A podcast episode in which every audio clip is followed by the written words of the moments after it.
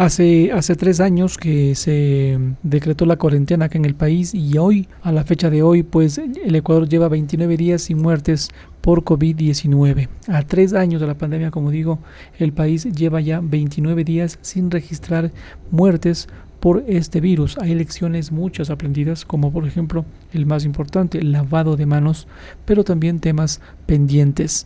El 16 de marzo del 2020 el Ecuador eh, se detuvo. Ese día marcó el inicio de la cuarentena, que duró tres meses. Las calles estaban vacías mientras los hospitales se llenaban de enfermos y en las morgues ya no había espacio. Así nos pintaban los medios de comunicación. Solo en Guayaquil, la ciudad más golpeada por el, corona, el coronavirus, el exceso de muertes fue de 121%. Las imágenes de los cuerpos en las calles y ataúdes de cartón recorrieron el mundo entero. Una vergüenza total y marcaron la vida de cientos de familias a escala nacional. Las muertes se multiplicaron 17 veces, por no decir una información que se manipuló. Acá en Quito se hacía visible la falta de insumos y elementos básicos en los hospitales. En junio 2020, tras visitar las unidades de cuidados intensivos UCI de los hospitales de la, capital, el equipo de la hora constató que había pacientes que recibían oxígeno en sillas mientras esperaban que una cama se desocupara. Será posible, mientras que quienes iban a los servicios privados adquirían las altas deudas con tal de salvar sus vidas.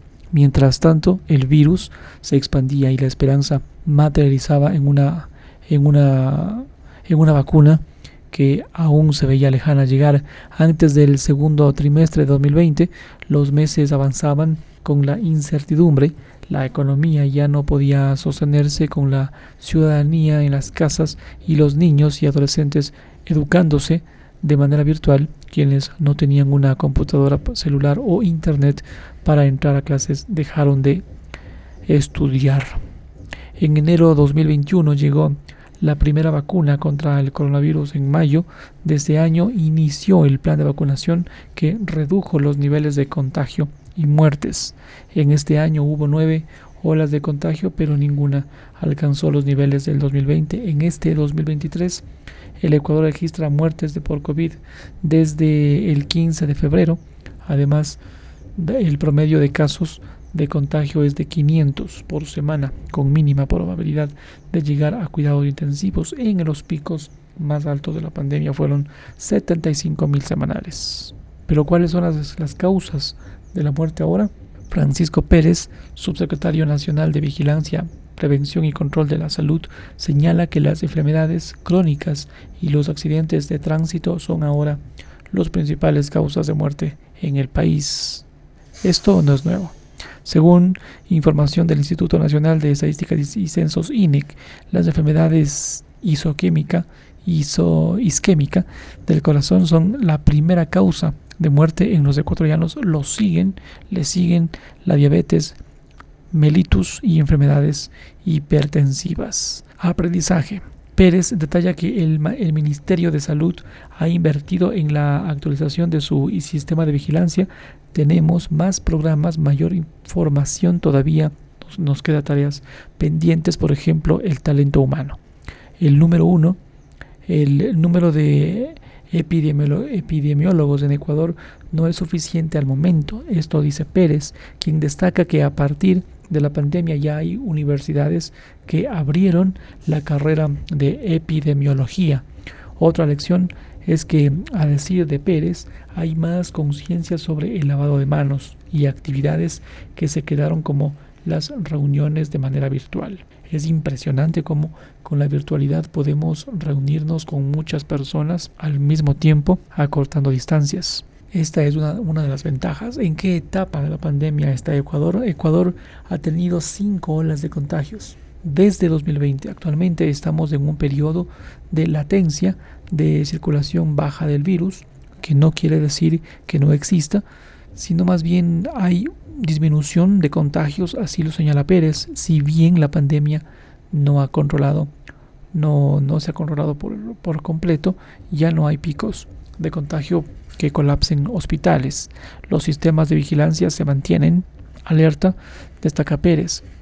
Se analizan nuevas vacunas. Pérez anuncia que están definiendo qué personas podrían recibir un nuevo eh, refuerzo de la vacuna contra el coronavirus. El esquema de inmunización del país se considera completo cuando la persona ha recibido las dosis primarias más la de refuerzo tercera dosis, aunque hay un refuerzo extra que requieren con especial énfasis los grupos vulnerables que es la cuarta, aunque todavía no se ha decidido que se vuelva a vacunar a, la, población, especialmente a grupos vulnerables, en los centros de salud hay dosis disponibles para quienes han completado el esquema.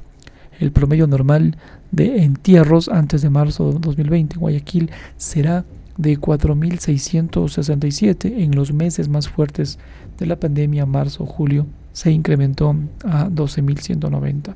Juan José Illingworth, matemático que llevó registro de los cuerpos sepultados en grupos de cementerios en Guayaquil. Bueno, el COVID, la, COVID puso de relieve, que ningún país u organización del mundo estaba plenamente preparado para el impacto este. Mm, así lo dijo Jarbas Barbosa, director de la OPS. Una de las lecciones más importantes que se aprendió es que con una buena planificación y predisposición de todas las personas, no solo el gobierno, una, meta tan importante como, como vacunar a 9 millones de personas en 100 días se puede cumplir. Francisco Pérez, subsecretario nacional de Vigilancia, Prevención y Control de la Salud. Seguramente las nuevas vacunas que, vengan serán para personas con factores de riesgo. Tendremos que, ver si será necesario una vacuna bianual o anual. Francisco Pérez, subsecretario nacional de Vigilancia, Prevención y Control de la Salud. Ojalá que no lleguemos a esto.